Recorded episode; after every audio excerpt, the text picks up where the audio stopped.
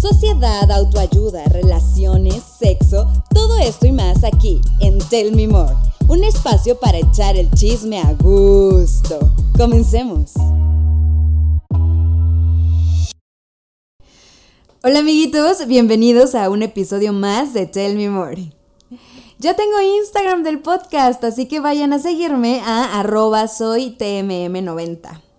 Y bueno, en esta ocasión no tengo invitado porque les vengo a hablar sobre mi experiencia con la soledad.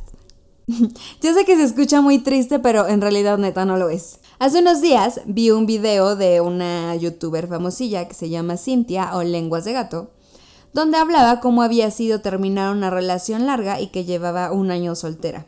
Esto me motivó a grabar este episodio, al cual ya le tenía ganas, pero tenía muchas ideas flotando en mi cabeza que todavía no aterrizaba para poder expresar esto.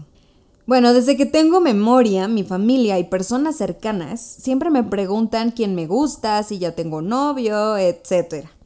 Real, gente, hay que dejar de preguntarles a los niños, a las niñas, quién les gusta.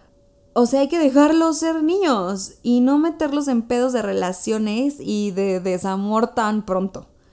El caso es que siempre había alguien que me gustara y alguien que no me correspondía, así que siempre andaba tirada al drama. Creo que desde los 11 años yo ya andaba en pedos de desamor. Esto me llevó a que la mayor parte de mi energía se enfocara en las relaciones amorosas, que casi siempre eran tormentosas y pues la verdad yo le hallaba un cierto placer a ellas. Mm. Y así viví casi 19 años de mi vida, buscando, encontrando y perdiendo amores sin darme el tiempo y espacio necesarios. Esto es súper importante. Recuerdo que un amigo hace años me dijo que yo necesitaba estar sola, que yo no sabía estar sola. En ese entonces yo solo lo ignoré porque yo tenía una relación estable y en mi mundo rosa esa persona jamás se iría.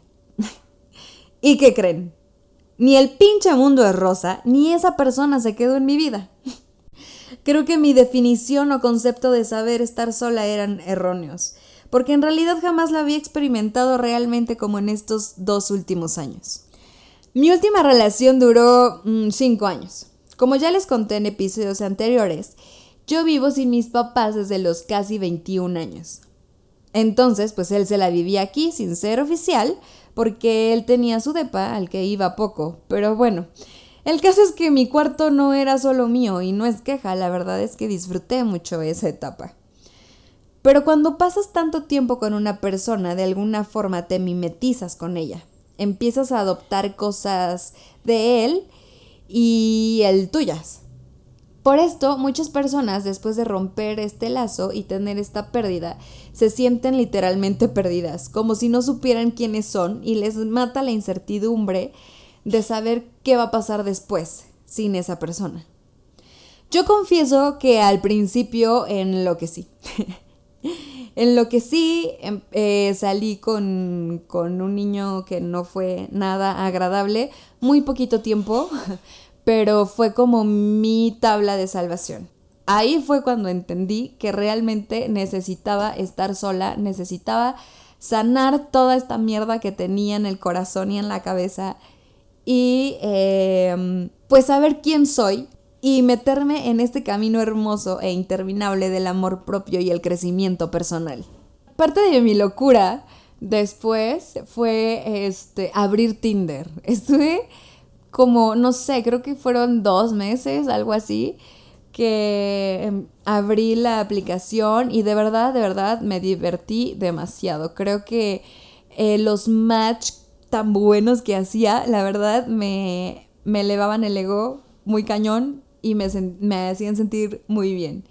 Nunca salí con alguien así como para tener una relación ni nada parecido, simplemente pues me gustaba conocer personas nuevas y muchas de ellas fueron, fueron extranjeros, entonces estuvo muy divertido, ojalá pueda hacer un episodio acerca de las apps de citas y que alguien quiera compartir sus experiencias de, de Tinder conmigo. También les recomiendo que si están pasando por un duelo amoroso y la búsqueda de una estabilidad emocional, te alejes de toda persona que te haga sentir una mierda.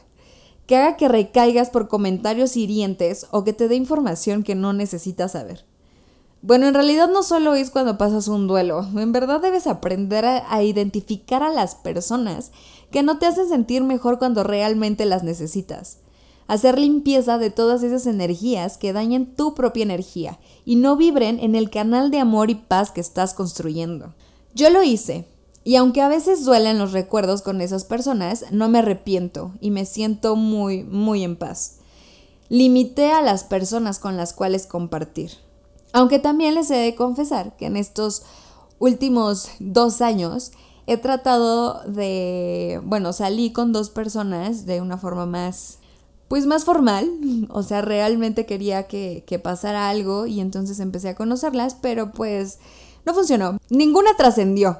Ninguna relación de estas trascendió. Mi último intento duró un mes y aunque fueron dos grandes lecciones, pues como no duraron tanto ni fueron tan emotivas, pues no las cuento. Pero me ayudaron a entender mil cosas. Entre ellas, la soledad que estaba viviendo, que estoy viviendo. El hecho de tener mi cuarto a mi gusto, de que todos los espacios sean solo míos, de tener todo el trabajo personal que he ido teniendo en este tiempo, de ser constante con mis buenos hábitos y de conocerme como individuo siendo yo misma al 100% y viendo por y para mí únicamente, me lo regaló la soledad y la he disfrutado inmensamente. Ha hecho que siempre busque ser mi mejor versión en cada ámbito de mi vida. Hoy creo que es muy importante para los seres humanos disfrutar y vivir la soledad de la manera más fructífera y placentera posible hay personas que no lo viven nunca. O sea, mi abuela lleva 50 años con mi abuelo. Pero hoy me siento afortunada de haber descubierto la solitud, que es el placer de estar solo. Cuando encontré esto, cuando lo sentí y lo entendí, me sentí en plenitud.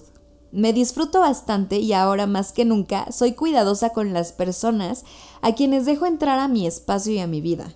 Ahora me ocupo de ser esa persona que deseo atraer porque hay que ser coherentes con lo que quieres y con lo que eres. Esto, esto no significa estar exenta de que se te acerquen personas no tan buenas o inconscientes. Esto seguirá pasando. Pero si entiendes y estás segura de lo que quieres y quién eres, no dejarás que te dañen. A veces, o la mayoría de las veces, aprendo a la mala, pero aprendo. Hoy protejo mi energía, Decido con quién compartirla. Sí, soy mucho más selectiva, pero estoy agradecida con las personas que me rodean hoy.